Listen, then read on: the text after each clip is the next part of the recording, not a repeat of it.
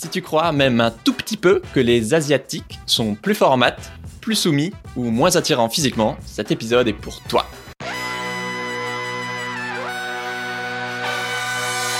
Bienvenue dans Soif de Sens, des histoires d'humains rayonnants qui changent le monde. Chaque semaine, je reçois un invité écolo, féministe ou antiraciste, comme aujourd'hui, pour t'aider dans ta quête de sens. Et aujourd'hui, on accueille Grace Lee du podcast Kif Taras pour parler de racisme anti-asiatique. Salut Grace Salut Pierre Alors je te présente en 10 secondes, merci d'être là.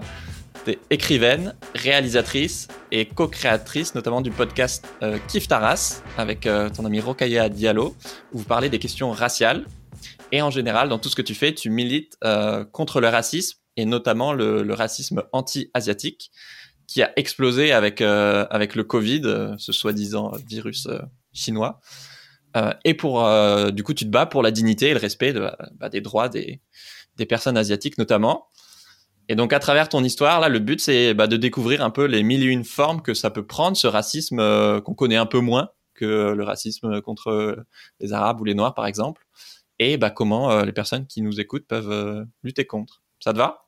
Ouais, merci Pierre, c'est une super introduction. Merci et merci de, de m'avoir invité dans ton podcast. Ah bah avec plaisir, j'adore ce que vous faites et, et je suis potentiellement, à mon avis, comme beaucoup de, de gens, euh, bah, notamment blancs, qui peuvent nous, nous écouter, euh, très sous-éduqués sur ces sujets-là. Et du coup, Kif Taras m'a bah, m'aide beaucoup. Donc, euh, Ah, merci donc merci beaucoup. à toi aussi. Quoi. Ouais, merci pour ton écoute. C'est cool. Euh, Donc tout d'abord, je veux revenir un peu sur ton histoire. Effectivement, tes, tes parents sont, sont chinois et ont immigré au Cambodge, Mm. euh, qu'ils ont ensuite fui, si j'ai bien compris, pour euh, la France à cause de, de la dictature khmer.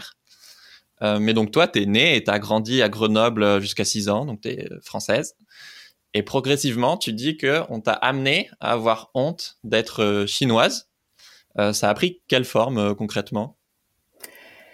Alors, en fait, c'est en fait là, quand on prend conscience de soi, quand on est plus petit, ça prend as- a- un peu de temps. C'est-à-dire que euh, euh, au départ, quand bah, je sais pas, quand on est un enfant, enfin, notre but dans la vie, c'est de jouer, quoi. Enfin, je pense que voilà, ça. euh, je pense que T'étais là- pas en train de là-dessus, t'interroger sur les questions raciales Non, à 6 ans euh. c'est ça. On se levait pas en se disant mais qu'est-ce que je vais faire aujourd'hui euh, comme que, comme je suis chinoise? Non, c'est pas ça. Euh, c'est, euh, je pense que voilà, le, le but c'est de jouer et quand en, en grandissant, on a, enfin moi j'ai j'ai j'ai vu que le, le miroir dans lequel je me voyais, que les gens me renvoyaient, le, le reflet de de, de qui j'étais. Eh bien, il était différent de, de de ce que je pouvais moi ressentir. Par exemple, euh, je pense qu'il y a beaucoup d'enfants qui, qui vivent ça quand euh, il y a un certain il y a une différence qui est marquée entre chez eux et le dehors. Par exemple, moi chez moi quand j'étais plus petite, bah, déjà on parlait chinois chez moi et on, on mangeait différemment, on mangeait avec des baguettes, on mangeait des plats qui n'étaient pas les mêmes. Et je raconte souvent que moi j'adorais manger à la cantine parce que c'était pour moi hyper exotique de manger des Oui. épinards. Enfin, à, à la crème. Moi, il n'y a pas de produits laitiers dans la, dans, dans, dans la cuisine que faisaient les, euh, les, les, ma grand-mère, les tatas qui vivaient chez moi, etc. Il y avait Ouais. beaucoup de monde chez nous.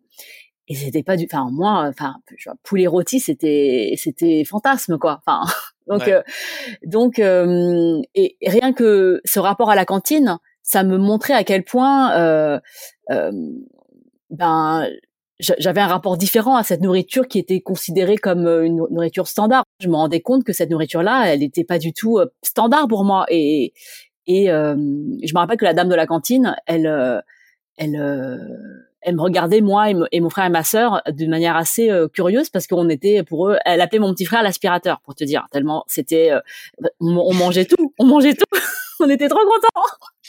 voilà, donc des petites choses comme ça où on se, on se disait quand même, euh, il y avait une différence qui, euh, qui était, euh, qui, qui, qui- qu'on ressentait. Et puis ensuite, donc ça c'est la nourriture, mais il y a aussi la question de la langue parce que euh, beaucoup de gens euh, me disent souvent que le, le- ah tu parles chinois, mais le chinois c'est bizarre ou ça, ça sonne bizarre ou c'est hyper dur. Enfin oui, enfin c'est sûr que le chinois c'est pas facile. Enfin bon, en même temps le français c'est pas facile. Hein. Je savais que les gens euh, auraient ce genre de réaction si euh, si je parlais de de, de, de, de l'héritage de mes de, de mes parents. Et parfois euh, eh ben ça me euh, j'appréhendais, tu vois, c'est c'est ce qu'on appelle maintenant, c'est ce qui a été théorisé pour euh, pour être appelé la charge raciale, c'est-à-dire que euh, tu t'as cette charge où tu vas parler d'une certaine façon parce que t'as pas envie qu'on te pose des questions ou t'as pas envie qu'on remette en cause euh, qui tu es, t'as pas envie de parler de ça à ce moment-là, et, et c'est euh, c'est une charge en plus dont tu es très consciente et moi je, dont j'étais assez consciente rapidement. Ok. Oui, donc c'est des, des, amis ou même des profs ou des gens je sais pas qui viennent à la maison qui effectivement vont dire euh, bah, c'est bizarre comment vous mangez ou c'est bizarre euh, votre tradition ou votre langue. C'est exactement ça. C'est comme s'il y avait une norme et que toi tu étais en dehors de la norme, alors qu'en fait la norme elle est aussi fantasmée, c'est-à-dire qu'il y a moi, enfin, moi, je connais plein de personnes euh, blanches, par exemple, ou plein de, enfin, elles ont pas du tout la même vie chez elles. Enfin, c'est, c'est juste que. Ils mangent pas euh, tous des épinards à la crème. Enfin... Non, je, je, te le souhaite tous les jours. euh, c'est, c'est vraiment des perceptions qui sont construites par, euh, par, tout ce qu'on regarde, tout ce qu'on voit, et qu'on finit par accepter comme tel, qu'on, qu'on, qu'on normalise. Et du coup, ouais, j'imagine que oui, de... donc tu as une forme de honte insidieuse qui, qui s'immisce parce que bah, le racisme, c'est rarement euh, oh attention, je dis un truc raciste. Voilà, c'est toujours un peu plus euh, euh, vicieux, euh, nuancé, un peu caché, et, et parfois même du racisme positif. Par exemple, tu dis qu'à à, l'école, tu étais une élève moyenne, mais comme tu étais asiatique, eh ben il y avait ce cliché, on croyait que tu étais brillante. Est-ce que tu peux nous, nous en parler un petit peu, toi, comment comment tu l'as vécu? Oui, c'est vrai que le racisme, on le définit même dans les dictionnaires, hein, comme une forme de hostilité, comme quelque chose d'assez négatif, euh, violent. Euh, ce qui est le cas la plupart du temps. Quoi. Ce qui est le cas, euh, c'est-à-dire qu'il y a une violence physique, mais il y a aussi une certaine violence qui est symbolique. Et cette violence-là, elle n'est pas, elle ne se traduit pas forcément par euh, des coups qui sont visibles. Elle peut être euh, beaucoup plus, comme tu disais, insidieuse ou euh, souvent quand on parle de racisme, traiter quelqu'un de raciste, c'est un peu l'insulte, c'est un peu une grosse insulte en fait aujourd'hui. Hein. C'est-à-dire que mm. les gens se défendent totalement de dire quelque chose de raciste. D'ailleurs, ils sont dans le déni total souvent quand pas du tout. Mais moi, j'ai un. Alors que ça, devrait pas quoi. Bah, c'est un constat euh, socio-culturel quoi. Bah, c'est en fait quand quand quand tu merdes, il faut accepter quoi. C'est c'est juste que euh, on, on, est tous, on vit dans un dans dans une société où euh, qui est construite d'une certaine manière et on on subit en fait euh, ce que la société porte comme image, comme tout à l'heure on a parlé de normes, etc. On, c'est pas moi qui l'ai construite cette norme, c'est pas toi qui l'a qui l'a construite Pierre, mais on est dedans. Donc maintenant, comment on fait? Comment on fait pour s'en sortir et, et, et, et qu'on soit tous les deux la tête haute? Enfin, c'est, c'est pas, il n'y a, pas de question de d'appuyer sur la tête de quelqu'un pour mieux s'en sortir.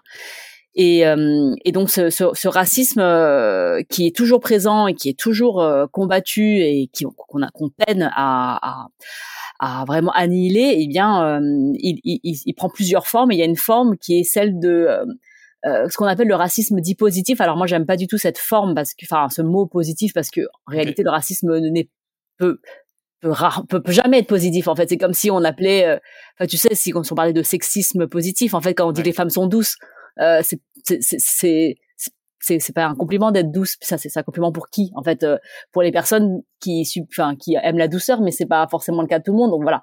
Donc mm. c'est c'est toujours d'un point de vue très situé en fait que les gens euh, euh, émettent leur, leur, leur avis. Et donc quand on dit que quelque chose est positif ça veut dire qu'il est positif pour la personne. En fait souvent c'est positif pour les personnes qui ils disent ah bah c'est c'est du racisme un peu ordinaire donc je peux le dire il y a pas trop de conséquences. C'est ça en fait c'est positif pour la personne qui qui euh, qui dirait le racisme, pas pour celle, la personne qui le subit, parce que quand tu subis du racisme, tu te dis jamais chouette, hein. chouette, c'est super. Mais la mais, mais la question de du de ce qu'on appelle les stéréotypes positifs, c'est des c'est euh, par exemple comme tu disais le quand on dit oui les, asiatiques vous êtes travailleurs euh, et vous êtes et vous êtes discret voilà ça c'est des, des clichés qui reviennent souvent bon déjà bon premièrement, c'est que c'est faux parce que, enfin, des gens travailleurs, il y en a plein. Euh, c'est pas forcément des asiatiques et tous les asiatiques ne sont pas travailleurs. Enfin, voilà. Donc ça, c'est déjà. Les asiatiques, c'est, euh, je sais pas combien de milliards de personnes euh, et de pays. Ce serait trop beau si c'était vrai. Enfin, je veux dire, ce serait, c'est vraiment une généralité qui n'a pas de fondement. Et euh, euh, ou discret aussi. Discret, c'est ça, c'est pas forcément une qualité d'être discret. On peut être discret. Euh, enfin euh, ça, ça peut l'être hein, mais c'est pas enfin c'est vraiment de, de, ça dépend des gens quoi. Et, donc c'est vrai qu'il y a une tendance euh, euh à enfin il y a plein de personnes asiatiques dont on pense qu'ils sont bons en maths par exemple euh, voilà euh, qui seraient bons en sciences. Et eh bien ce sont des matières qui sont très prisées aujourd'hui encore à, dans le système scolaire français. Et c'est vrai que moi j'ai pas entendu de, de, de d'histoire. enfin, il y a moins d'histoires où tu demandes une filière quand tu es asiatique et on te dit bah non, en fait, tes résultats, euh, non, seulement tes résultats, mais la perception qu'on a de ton travail. Hein, c'est-à-dire que même si t'es pas super bon, euh, on dit ah mais il est travailleur, il va réussir après, il va, il, va s'en sortir. Ça c'est c'est quelque chose qui qui peut paraître positif parce qu'on est parce qu'il n'y a pas de discrimination nette et claire euh, qui, qui, défavorise les personnes asiatiques, sud-asiatiques et sud-est asiatiques souvent. Enfin, là, on, on, on, on, reviendra sur le terme asiatique si tu veux bien après, parce que c'est vrai que c'est aussi très large. Euh, dans, contrairement peut-être à d'autres personnes euh, comme les personnes noires, les personnes perçues comme étant arabes, euh, qui ont beaucoup parlé sur ce point-là, qui ont, qui, qui, se sont indignés du, du, fait que euh, l'orientation se passait mal parce qu'on on préjugeait de leur capacité et que on, on, on ne leur donnait pas en fait euh, les, les, les, clés pour leur propre réussite. En fait, c'est ça qui qu'on dénonce. Et c'est vrai que en étant asiatique, moi, je n'ai pas subi cette cette discrimination là, et je sais qu'elle existe. Euh, je pense qu'elle qu'elle peut exister à d'autres niveaux. Une discrimination, par par exemple. Euh, alors, euh, il y a eu des, des, des, des études euh, qui ont été fournies, euh, notamment aux États-Unis, parce que c'est un, un, pays où il y a plus d'études, on, on, dit de statistiques ethniques, tu sais. Et il, il, y a eu, par exemple, des, des, études dans la Silicon Valley qui ont démontré que les personnes asiatiques, est-asiatiques, sud-est asiatiques, étaient très présentes dans les métiers dits de la tech, mais rarement à des postes de, de management. Euh, parce que euh, il y a il y aurait cette idée reçue que euh, ils sont pas bons en management, ils sont pas bons en leadership parce que ce seraient des personnes qui euh, euh seraient des, des, des, exécutants, exécutantes, donc travailleurs, travailleuses, besogneux, mais manqueraient de d'initiative ou manqueraient de voilà de de, de, de, ce petit plus voilà que dont on a besoin quand on est chef d'entreprise. Et donc ça c'est une, une sorte de discrimination qui arrive plus tard dans dans euh, dans le, on va dire une carrière. Elle n'arrive pas à l'orientation, elle n'arrive pas à l'embauche, mais euh, il y a un, ce qu'on appelle le plafond. On a, on a théorisé en disant c'est le plafond de bon bout. Euh, donc pour euh, ah, parler de, comme le plafond de verre pour les femmes, c'est-à-dire qu'on voit le top mais on n'y arrive pas. Eh bien, on, a, on en parle de plafond de bambou pour reprendre la métaphore du, du, du, de cette plante qui pousse en Chine et, euh, et, pour dire que voilà, il y, a plein de personnes asiatiques qui sont euh, qui sont très très qui, qui mériteraient euh, par, par, par leurs compétences d'être à, un niveau supérieur de, de, de, de dans l'entreprise, mais n'y arrivent pas, voilà, parce que elles sont jugées elles sont jugées sur, sur sur leur faciès. Mais ça peut aussi commencer super tôt, quand j'ai découvert ton histoire improbable de quand tu as déménagé à Paris et que l'école s'est trompée, une erreur administrative, et on t'a fait sauter une classe par erreur. Ouais, ça c'était drôle, hein, ouais. Et toi, t'avais trop peur qu'on découvre que c'était le cas parce que euh, parce qu'ils pensaient que t'étais super intelligente alors que c'était juste une erreur, quoi. Et en plus, je crois que, en fait, en plus, mes parents, je pense que il y, a eu cette erreur administrative et euh, je pense qu'ils étaient très fiers en fait que que j'avais sauté une classe. En plus, j'avais sauté le CE1. Parce que tes parents, ils croyaient que c'était vraiment. Bah, en fait, je sais pas. Je sais pas parce que euh, maintenant ils me disent juste ah bah tu t'en es bien sorti quand même bah oui, mais enfin c'est, mais je me rappelle très très très très bien. Enfin, donc j'avais sauté le CE1, donc je suis arrivée en CE2. Donc le CP c'est c'est une c'est une classe où on apprend à, lire, on fait des sons, etc. Enfin souvent c'est pas une classe où on fait de grammaire, voilà, sauf quand t'es très avancé. Et en fait le CE1 c'est une c'est une classe où justement on, commence vraiment à, à, toucher aux bases aux bases de la langue française. Et quand tu arrives en CE2 directement, et eh ben moi je me rappelle pendant très longtemps que j'apprenais des trucs et je, je savais pas à quoi ça correspondait. Et j'étais dans un mal-être total que j'avais toujours peur que la maîtresse découvre que euh, j'étais pas censée être là. Donc c'est ce sort de, de, l'impostrice tu sais euh, on lui disait ah là mais elle va me renvoyer dans la petite classe parce qu'elle va comprendre que je, je suis pas du tout capable. Et donc j'ai vécu euh, plusieurs années ça m'a pris plusieurs années de où j'étais euh, extrêmement euh, tétanisée et et, et en plus il y avait ce cliché de ah bah vous êtes vous, parlez pas beaucoup, vous êtes discret, donc personne s'est rendu compte qu'en fait je parlais pas parce que je comprenais pas, je comprenais pas ce qui se passait dans la classe. C'est pas parce que j'étais timide, en fait c'est parce que je, j'avais aucune idée de ce qui se passait. Mais du coup ce cliché euh, bah positif à la base en fait euh, avait un impact hyper négatif sur euh, bah, ta, santé mentale ou même ton apprentissage quoi, parce que tu n'osais pas poser des questions et et euh, ouais, ouais, c'est, enfin, maintenant que je, moi en tout cas, quand j'ai eu des enfants, je me suis rendu compte, je, je me suis dit euh, vraiment sauter, enfin, ce truc de sauter une classe, mon enfant, il est hyper, euh, il est hyper performant ou, euh, tu sais, il est hyper intelligent, il est hyper doué. Oh là, et c'est vraiment un truc qui me, moi, ça me fait hyper peur. Moi, je dis non, non, moi, je veux absolument qu'il soit dans la classe dans laquelle. D'accord, tu prends ton temps. Prends non, ne travaille pas trop tes examens. Comprends, exactement ce qu'on te dit parce que j'ai vraiment, moi, j'ai vraiment, en plus, tu sais quand quand t'es, je me rappelle vraiment de ce sentiment de j'ai mal au ventre en fait, j'ai hyper mal, j'ai j'ai j'ai les ah boyaux qui se tordent parce que j'ai peur qu'on me pose une question et que je et qu'on on, que le poteau rose soit dévoilé, tu sais. Et donc je, je ce truc de, de, de mal au ventre, je pense qu'on le ressent tous une enfin un trac d'une certaine manière. Et euh, c'est c'est c'est une sensation qui qui me fait horreur et j'ai vraiment j'espère que je je, je je je fais tout pour que je ne ressente plus ça et que et que mes enfants euh, n'aient pas à le subir non plus. Ouais, du coup, tes enfants, tu leur dis, euh, ok, alors on veut déconstruire le cliché que les Asiatiques sont travailleurs, alors vous allez pas en glander une, ok? C'est ça. Je leur dis, t'as bien compris, hein? T'as bien compris, hein? Tu le répètes Oui, maman, c'est bon. voilà. je trouve ça fou parce qu'effectivement, en, remontant ta vie, à chaque fois, on découvre des, des clichés différents. Euh, et en grandissant, après, tu racontes que t'es passé euh, euh, d'invisible euh, dans le regard social des autres, on va dire, mmh. à hyper sexualisé. Mmh. Euh, c'est-à-dire?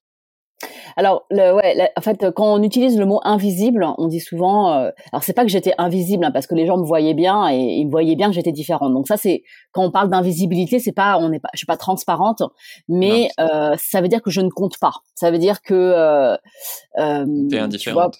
Ouais, voilà, les gens étaient indifférents envers moi parce que bah, j'étais pas, enfin, euh, bon déjà j'étais euh, timorée. Je, je, t'ai expliqué le contexte de pourquoi est-ce que j'avais euh, donc j'étais la plus petite de la classe, j'étais la plus la plus petite en taille, la plus petite en âge. Donc personne, enfin j'étais le bébé, tu sais, être le bébé du, de, quelque part, c'est c'est euh, c'est pas très euh, enfin c'est pas très enfin, moi j'ai pas vécu ça de manière glorieuse en me disant euh, voilà les gens voulaient pas être ma copine tu vois c'était vraiment et puis donc ça c'était enfin voilà donc je, ça s'est passé ainsi. Et puis au bout d'un moment, quand j'ai commencé à être euh, plutôt jeune femme, donc euh, je pense euh, plutôt après après le bac, tu vois, plutôt dans les années étudiantes, je me suis, j'ai réalisé très subitement que les gens portaient sur moi une autre image. Donc j'étais plus ils étaient c'était pas de l'indifférence mais il y avait un certain en fait je, je, je j'étais exotique en fait. C'est-à-dire que euh, euh, tout d'un coup, il, voilà,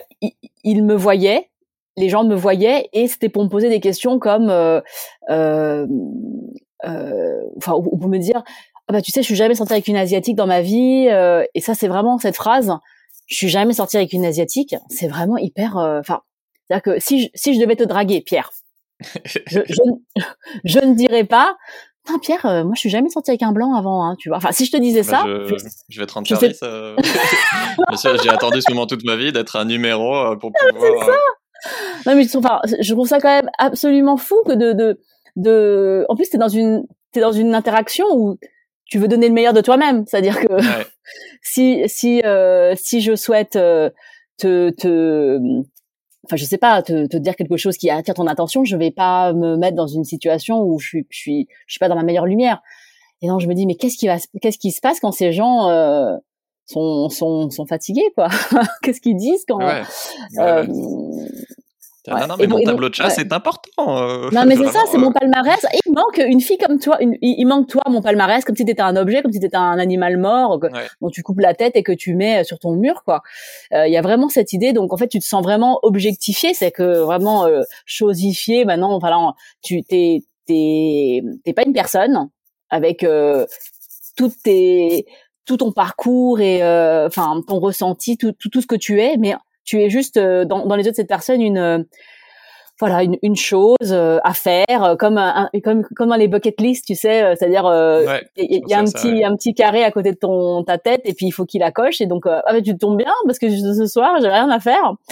Et et, et, et, ce qui est enfin moi ce qui m'a ce qui était dur c'est qu'au début comme j'étais comme je me sentais invisible ou je me sentais pas enfin les gens me remarquaient pas. Au début je me disais ah c'est super en fait euh, enfin quelqu'un me me, me voit enfin et ouais. tu vois j'ai j'ai mal interprété en fait euh, au départ euh, ces intentions là parce que c'est voilà, c'est, c'est, je m'étais dit ah c'est super, ça y est, enfin, enfin, euh, dans, les relations intersexuelles, enfin les hommes me, me, me remarquent, euh, je suis quelqu'un, je suis et en fait, si c'est pour être quelqu'un comme si c'est pour être un numéro, pour être une chose, mieux vaut rester, euh, vaut mieux rester euh, euh, invisible. Mais bon, tu vois, j'avais pas compris comme ça, et donc j'ai eu quelques déconvenus où je me suis vraiment dit, euh, euh, c'est la chance de ma vie, et en fait, pas du tout. En fait, c'est le boulet de ma vie. Moi, c'est vraiment un truc que j'ai compris grâce à vous et que dont j'avais pas conscience en tant que bah, homme blanc, etc. Euh, dans aucune minorité. Euh, peut-être les écolos maintenant, mais c'est une blague, mais non, pas du tout. Bref, en tout cas, c'est un truc dont j'avais pas du tout conscience que bah, quand tu appliques un cliché sur quelqu'un, effectivement, tu, tu bafoues complètement son unicité et sa personnalité et ce qui fait de lui que c'est ou d'elle que c'est une personne unique et, et ouais, tu le mets dans un bloc et en fait, euh, bah, j'imagine que quand ces mecs te, ou ces filles d'ailleurs te draguaient, euh, bah en fait c'est c'est pas tellement toi qui les intéresse à ce moment-là que euh, que le cliché qu'ils ont sur la communauté à laquelle tu appartiens ou à laquelle ils croient que tu appartiens parce que euh, tu as certains traits euh, mmh. euh, physiques quoi. Et et, et, vraiment, tu vois, là, je pense qu'aujourd'hui, il y a énormément de discussions là-dessus euh, sur qu'est-ce qu'on peut dire aux gens. Enfin, on parle beaucoup de, de, de, de cancel culture, de wokisme. Enfin, c'est très, très, c'est très, très confus dans la tête des gens. Mais ce, qu'on dit là, ça veut pas dire que tu peux. Enfin, ça peut pas. Enfin, tu peux me. Pierre, si tu, si tu, si tu me disais, moi, j'ai déjà été avec une personne asiatique. Euh, enfin, ça m'offusque pas du tout si tu veux quoi. Enfin si c'est si c'est pour me raconter autre chose j'avais euh, j'étais avec cette personne asiatique et euh, j'ai vécu ça est-ce que toi aussi euh, c'est quelque chose que tu as vécu? Enfin je serais pas du tout vexée. C'est-à-dire que ce serait dans une discussion. Tu me dirais est-ce que est-ce que ah c'était curieux ça m'a fait penser à ça est-ce que toi aussi c'est quelque chose que tu as vécu? Bah ça c'est une question une vraie question. C'est pas juste ah je, connais cette personne là tu, dois être la même personne. C'est c'est vraiment une interrogation. Enfin en fait c'est pas, pas ton cousin? Oui, c'est ça, voilà. C'est, il y a une question de contexte et une question de, de, de, enfin, moi, je ressens quand, ouais, je ressens quand l'autre personne en face de moi, elle me voit comme une personne humaine euh, et qu'elle et qu'elle euh, qu'elle s'intéresse à autre chose que euh, me, me, placer dans une case ou une catégorie. Toutes ces choses-là, on les ressent, même si euh, euh même si on, on, on s'exprime tous et toutes de manière différente et que euh, mais mais d'humain à d'humain d'humain à humain on sent ce genre de choses donc euh, voilà si si on parle des, des fois où on nous a demandé bah tu viens tu viens d'où vraiment? Toutes ces choses là où on s'est senti euh, plutôt on, on, on, une forme d'humiliation en fait où on se dit mais en fait, ils nous écoutent pas. La, la personne qui pose la question ne, ne nous écoute pas. En fait, c'est euh, si on te dit qu'on vient de, moi, si je te dis que je viens de Grenoble, euh, eh bien, je viens de Grenoble. En fait, j'ai pas. Vraiment. Voilà. C'est pas vraiment. Euh. J'ai pas choisi en fait. C'est, c'est, ça m'est tombé dessus aussi. Hein. Donc euh, et, et c'est euh, voilà, c'est, le fait d'avoir une vraie une vraie discussion avec euh, avec une autre personne quoi. Ouais, je trouve que vous le résumez super bien dans un épisode de Kif Taras où bah, moi j'ai pas de double culture, mais du coup ça m'aide à comprendre beaucoup de bah, de mes potes. Vous dites bah on te demande sans cesse d'effacer ton identité, mmh. mais on te demande on te demande tout le temps d'où tu viens. Et du coup, euh, ouais, je dis moi, ça me, je pense que clairement, ça m'aurait travaillé de fou euh, si, d'avoir cette pression sociale chelou en grandissant ou attends, mais c'est pas clair ce que les gens attendent de toi et on te dit euh, d'effacer, euh, je sais pas, j'imagine peut-être toi. de de pas parler ta langue devant les gens ou d'effacer ta mmh. je sais pas ce que ce que tu manges etc ou voilà ça marche aussi pour les autres cultures et en même temps effectivement en fait je suis de Grenoble je suis française et non mais vraiment tu viens d'où quoi? Mmh. Ça. c'est exact. Enfin là, tu mets le doigt sur un truc qui est vraiment hyper incohérent et très paradoxal dans dans dans, dans nos vies. C'est que euh, tu sais, euh, on, on, on, nous demande, enfin beaucoup de parler de. En fait, on parle beaucoup de race en fait dans la question. Dans dans, dans quand on me demande d'où tu viens vraiment, c'est pas c'est pas la ville dont on, on, on me pose pas la question de, de, de la ville d'où je viens. On bah pas enfin, c'est c'est c'est un, un truc qui est lié à la race. En fait c'est c'est c'est asiatique en fait. Donc comment est-ce que tu expliques euh, ça? Euh, c'est vraiment la, le, le, faciès tu vois euh, et donc on parle de race en fait quand on me demande d'où je viens vraiment et, euh, et, et, et, et, ensuite, on va me dire ah mais tu parles que de ça de la race en fait, t'es obsédé par la race. Mais pas du tout, c'est toi qui viens de me poser la question en fait. c'est pas moi je te parle, moi je t'ai parlé de Grenoble. je t'ai pas du tout, je, je suis pas du tout. Et, et, c'est de en fait de retourner euh, il y a une espèce de retournement euh, des, des, des, situations pour euh, acculer les personnes qui, à la base, sont en train de de d'essayer de démêler tout ça. et c'est de, c'est d'accuser les, les antiracistes de racisme, c'est d'accuser les, les, personnes qui sont dans l'écologie de, de dictature. Enfin bon, c'est totalement oui, c'est classique l'inversion de la culpabilité dans les systèmes d'oppression.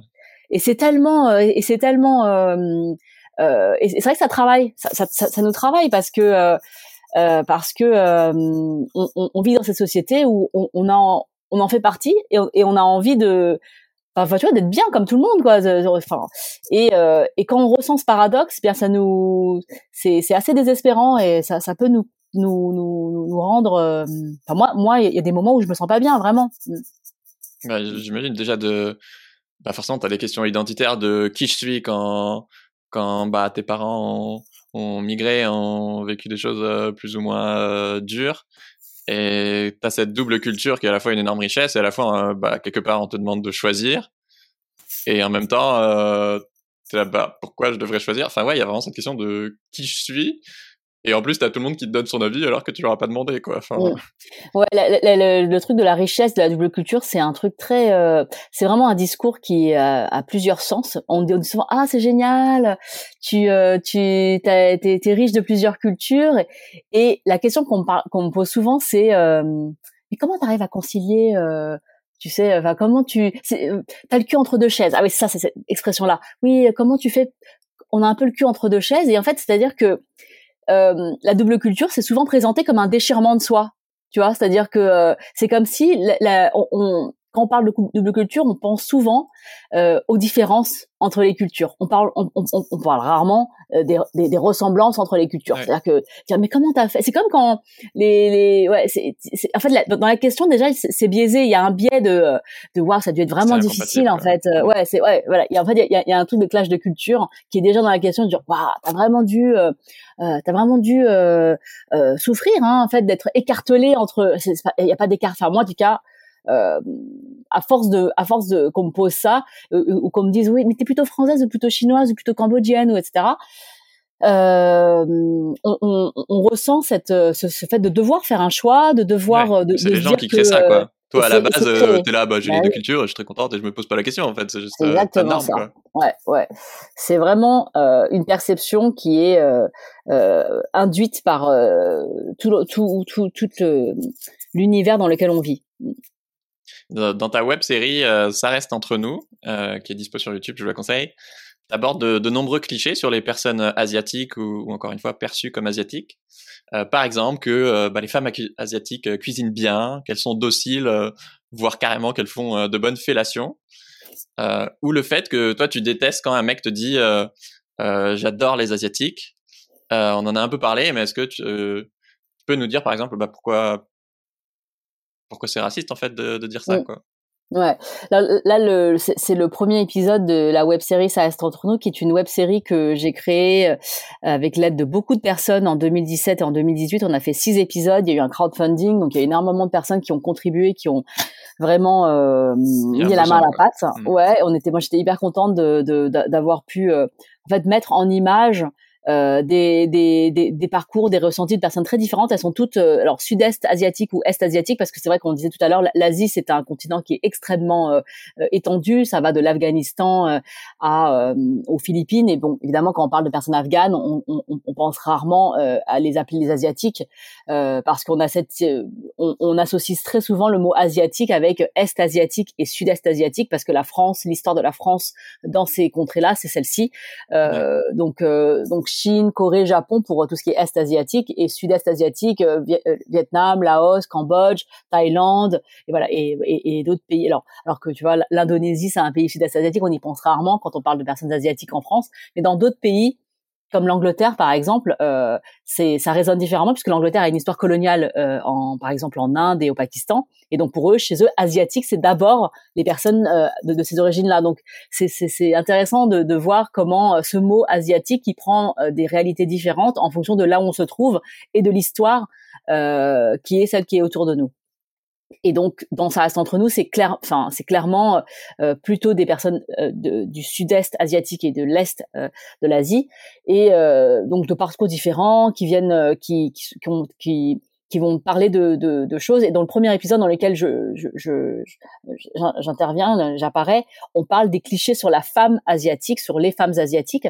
Euh, et donc, on, on, on j'échange avec trois autres femmes et on se dit, mais toi, c'est quoi les clichés que tu as subis euh, Donc, ce truc de, voilà, on fait bien les massages, on, euh, ce sont des, au lit, ce sont des super coups, ou bien elles, font à manger après, voilà. toutes ces idées qui sont vraiment très sexistes, hein, parce que, en fait, c'est des, ah bah c'est des, c'est des, en fait, c'est des, jugements qu'on porte sur des femmes en fait euh, le, le, mm. le fait qu'elles euh, elles puissent être euh, dans le soin de l'homme dans des relations hétérosexuelles donc tout ce qui est porté l'homme enfin pour le plaisir de l'homme le, les, les, porter au centre de leur vie alors leur faire des petits papouilles leur faire des petits des petits des bons petits plats pour qu'ils se sentent bien tout ça ça c'est c'est une vision très utilitaire de la femme de que qu'elle soit qu'elle soit utilisée à des fins de voilà du couple uniquement vu, par le couple et euh, et que et, en plus c'est c'est raciste parce que euh, parce qu'elles sont asiatiques sud-est asiatique, est asiatique, on projette sur elles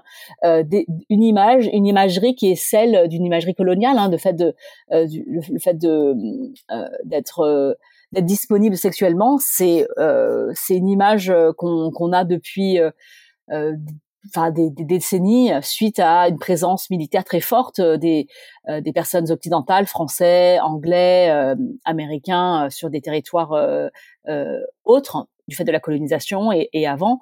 Et, euh, et, cette présence, elle a, elle a créé euh, des, des, du travail du sexe. Elle a créé voilà des situations où euh, les femmes locales étaient considérées pour leur corps. Et ça, ça, ça, ça, s'est retranscrit aujourd'hui encore en, en, France pour des personnes qui sont nées ici.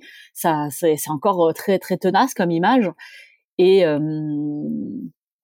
et, euh, et, vraiment, la question c'était de savoir dans cette loi qu'est-ce que ça nous fait nous en fait de aujourd'hui d'être, euh, enfin, d'être toujours euh, dans, dans, dans, dans, cette image-là et de se sentir un peu prisonnier? Enfin, comment on brise cette cette cette, cette image-là, voilà. Donc c'est, moi, moi, ça m'a fait un bien fou de de le faire, d'en parler et puis de de savoir que ça peut peut-être servir à d'autres personnes qui euh, se, se, soit se sentent euh, euh, dans, dans, dans, cette situation ou bien qui, qui s'informent tout simplement sur, sur ce que d'autres personnes ressentent.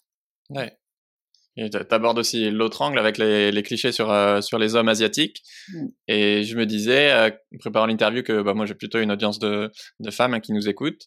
Et justement, voilà, mesdames, si, si vous êtes hétéro par exemple, voilà, est-ce que vous avez des clichés sur les hommes asiatiques?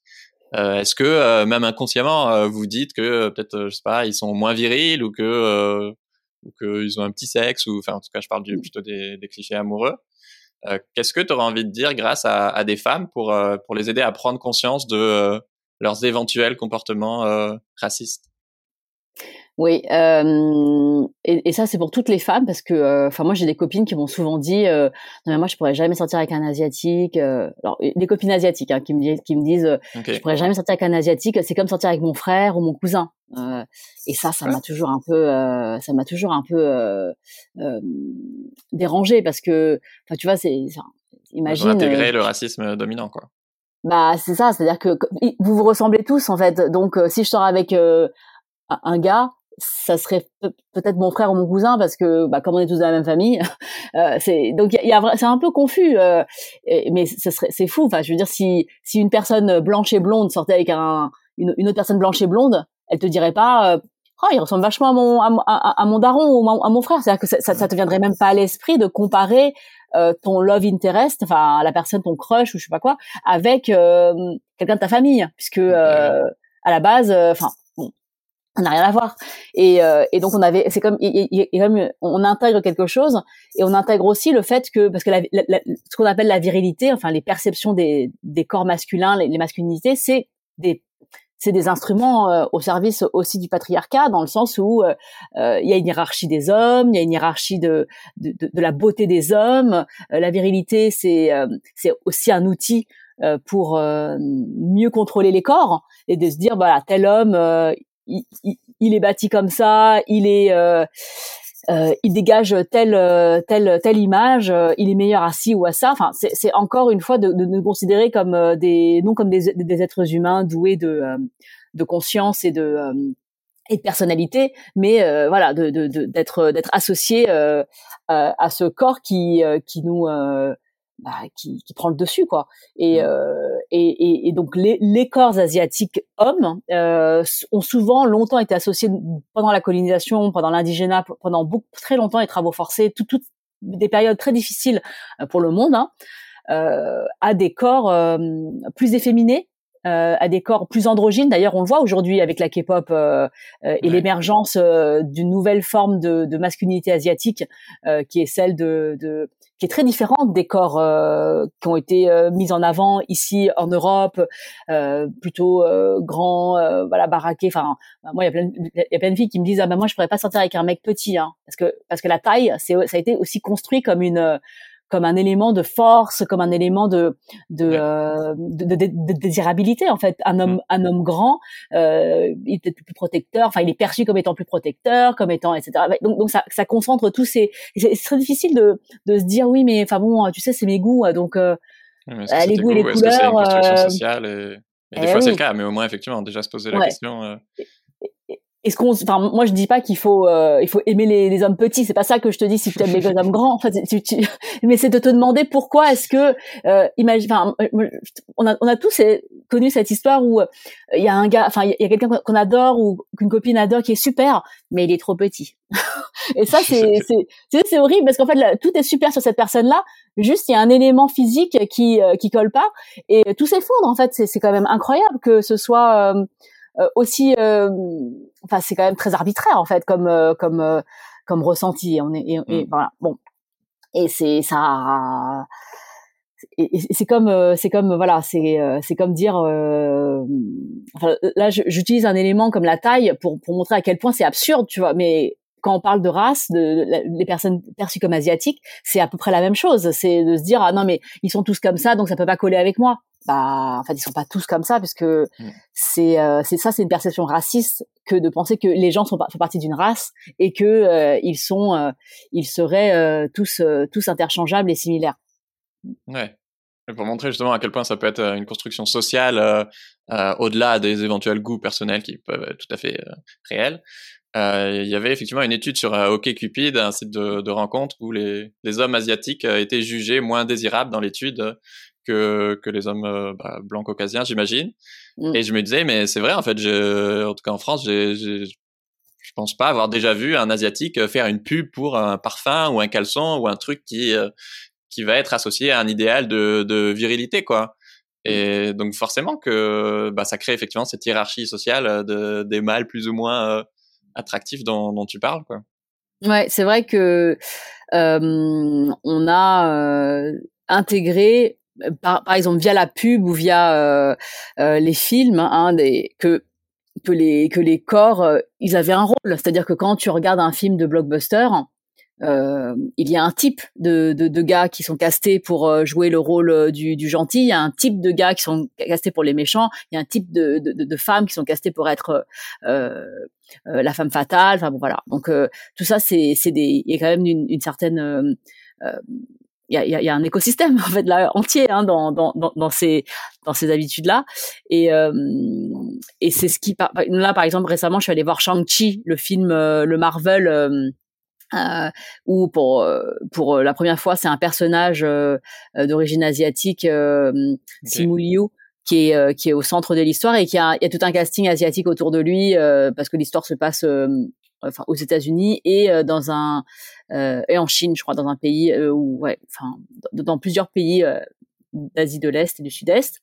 Et et bah c'est super en fait de, de, de voir quelqu'un différent alors différent dans les dans, les traits. Après, je, je reconnais que euh, c'est aussi un mec baraqué, c'est aussi un mec euh, qui euh, qui, qui, qui, reprend certains codes, on va dire des, des masculinités dominantes. voilà, c'est-à-dire que c'est c'est ça reste un business.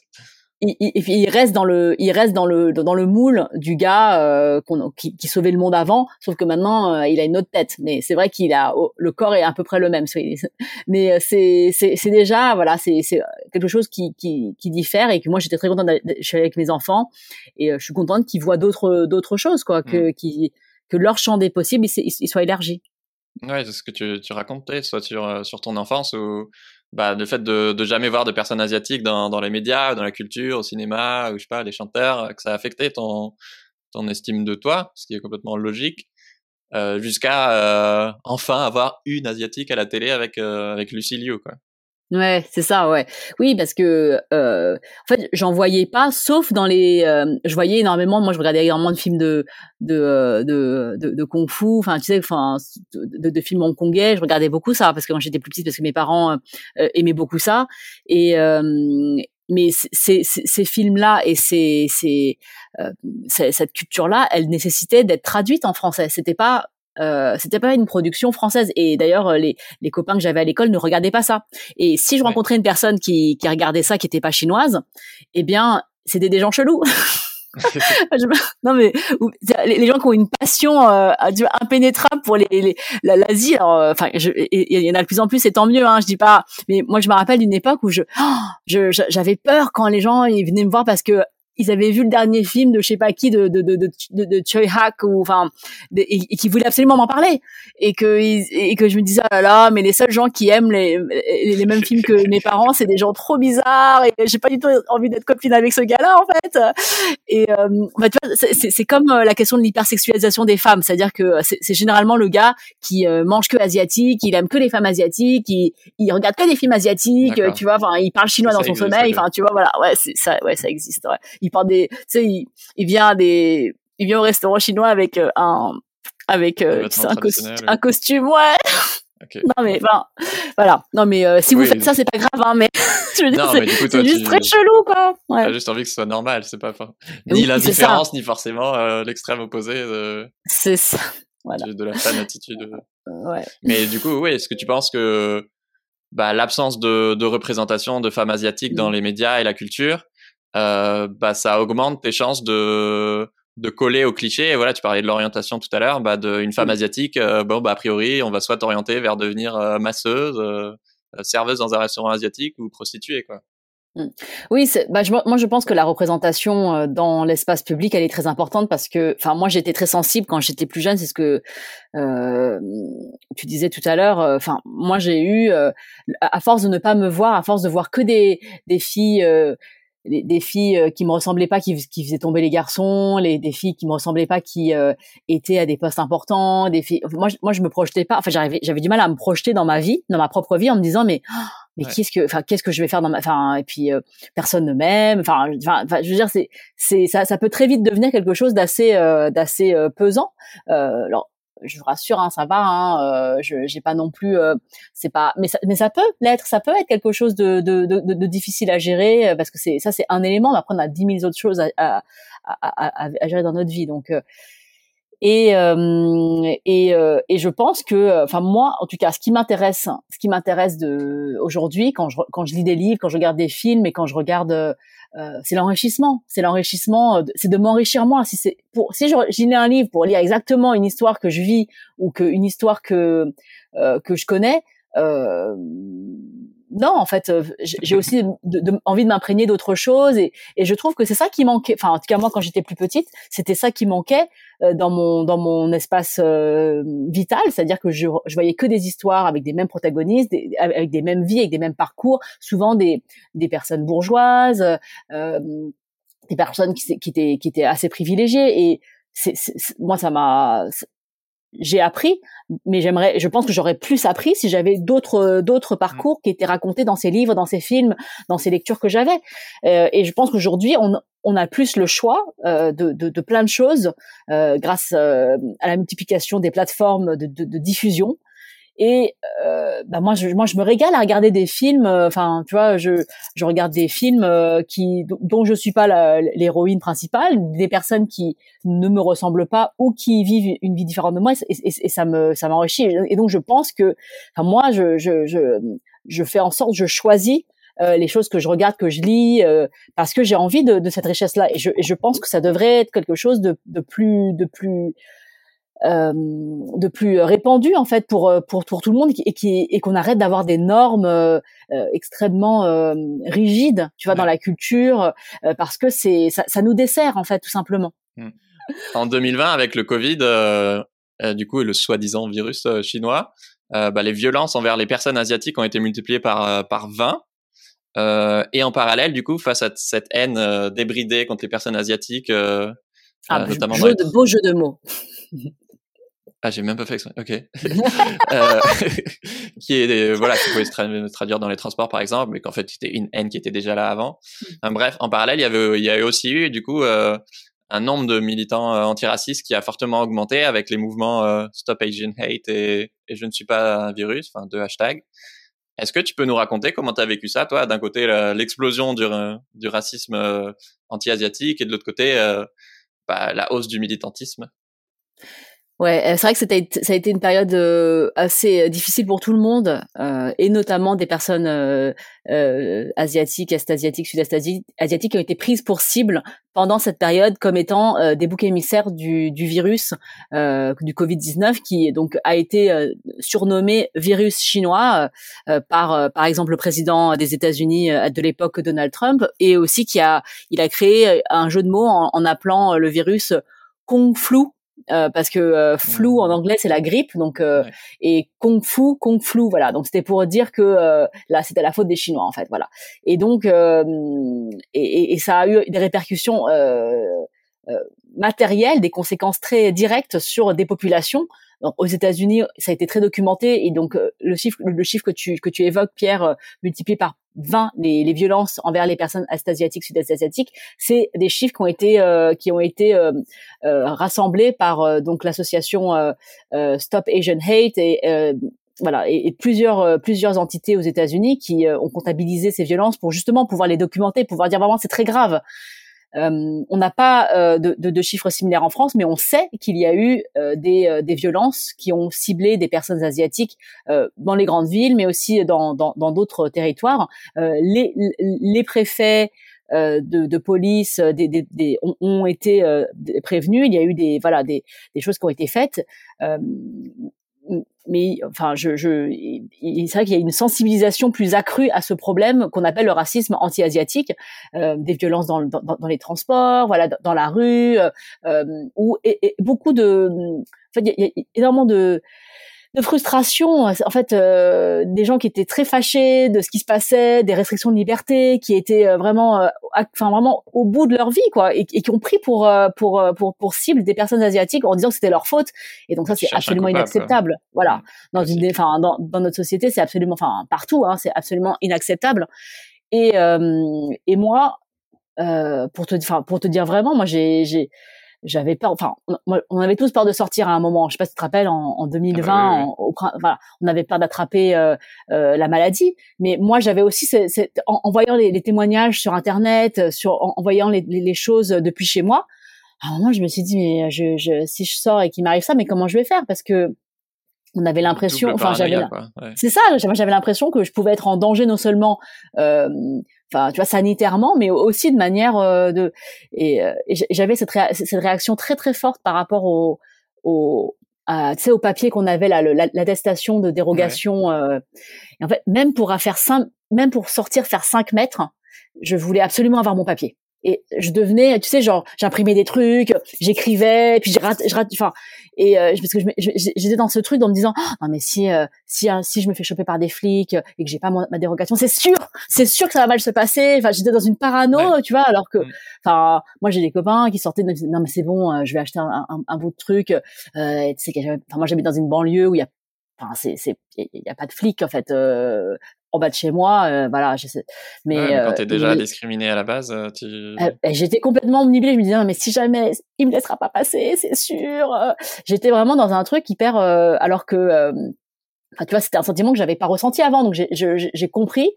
tu vois, enfin, c'est, je, je, me suis dit, non, mais c'est horrible en fait d'être dans cette, de, de se sentir complètement à la merci en fait de, mmh. de, de, de du, du, racisme.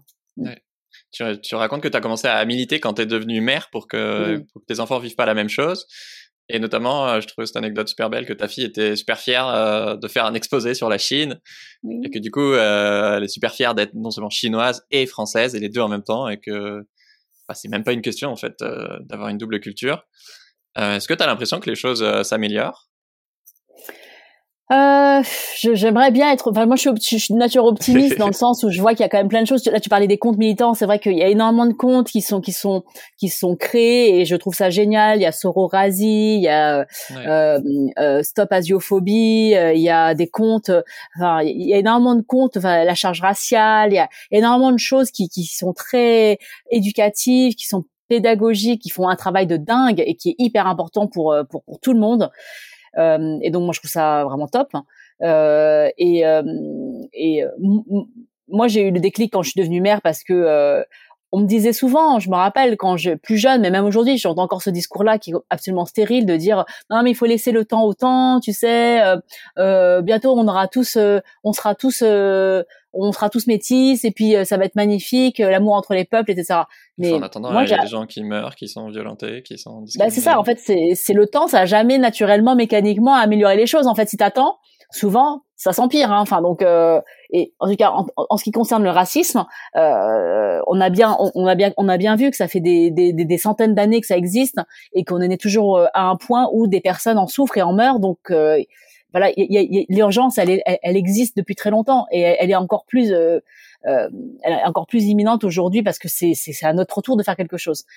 Et et, et vraiment et, et donc moi moi je sais que pour mes enfants c'est moi j'ai voulu offrir à mes enfants ce que j'ai pas eu. Euh, comme tout, comme les parents font. C'est-à-dire que euh, moi, c'est vrai que moi, je, je, je, je, parlais pas à mes parents de la même manière que mes parents, mes, mes enfants me parlent. Donc euh, moi, quand je, quand, quand, quand on m'avait dit t'es chinoise ou ching chong à l'école, je l'avais pas dit à mes parents parce que je me suis dit à l'époque, je me suis dit non mais j'imaginais que mes parents allaient me dire non c'est pas grave, de toute façon t'es chinoise. Voilà euh, accepte et puis euh, et puis euh, surmonte comme s'il fallait que tu vois c'était quelque chose qu'il fallait que j'accuse et que et en fait, parce que eux c'était une manière à eux de, de de, de survivre en fait mes parents ils ont ils ont déjà déjà ils sont pas ils sont venus en France, donc ils ont moins de rapport avec la France que moi j'ai. Moi, j'ai toujours vécu en France. La France, c'est mon seul passeport, et, euh, et donc je suis beaucoup plus touchée lorsqu'on me dit chinoise que à mes parents, même, même si j'adore la Chine et que j'adore être chinoise, hein, mais c'est le fait de, de, de, de, me réduire dans ma dans, dans, dans qui je suis, de, de, te sentir étrangère euh, dans ton propre de me sentir étrangère, etc. Et, et, que ce soit dit de manière euh, enfin à exclure autre chose, alors que les identités, c'est des choses très fluides, euh, très imper... enfin, elles sont, sont pas imperméables comme on le, voudrait le, le croire. Au contraire, il y a rien de plus, euh, de plus euh, évolutif et que, que soi en fait. Donc, euh, donc, qui nous sommes, c'est aussi extrêmement évolutif. Des fois, je me, selon des, il y a des gens qui sont très français à l'autre bout de la terre parce que euh, ils découvrent des choses qui leur paraissent complètement euh, inacceptable en tant que Français, eh bien, euh, eh bien, moi aussi, enfin, on, est différent en fonction de, des situations dans lesquelles on se trouve. Hmm. Et, euh, et par rapport aux enfants, je pense que voilà, mes, mes enfants, euh, ils savent que c'est des engagements que j'ai pris euh, pour moi et pour euh, et pour mon travail, et ils sont ils sont plus, ils s'invitent plus dans la conversation pour me dire voilà, il s'est passé ça maman aujourd'hui, et, souvent ils me disent mais faut, je veux pas que tu ailles voir la maîtresse maman.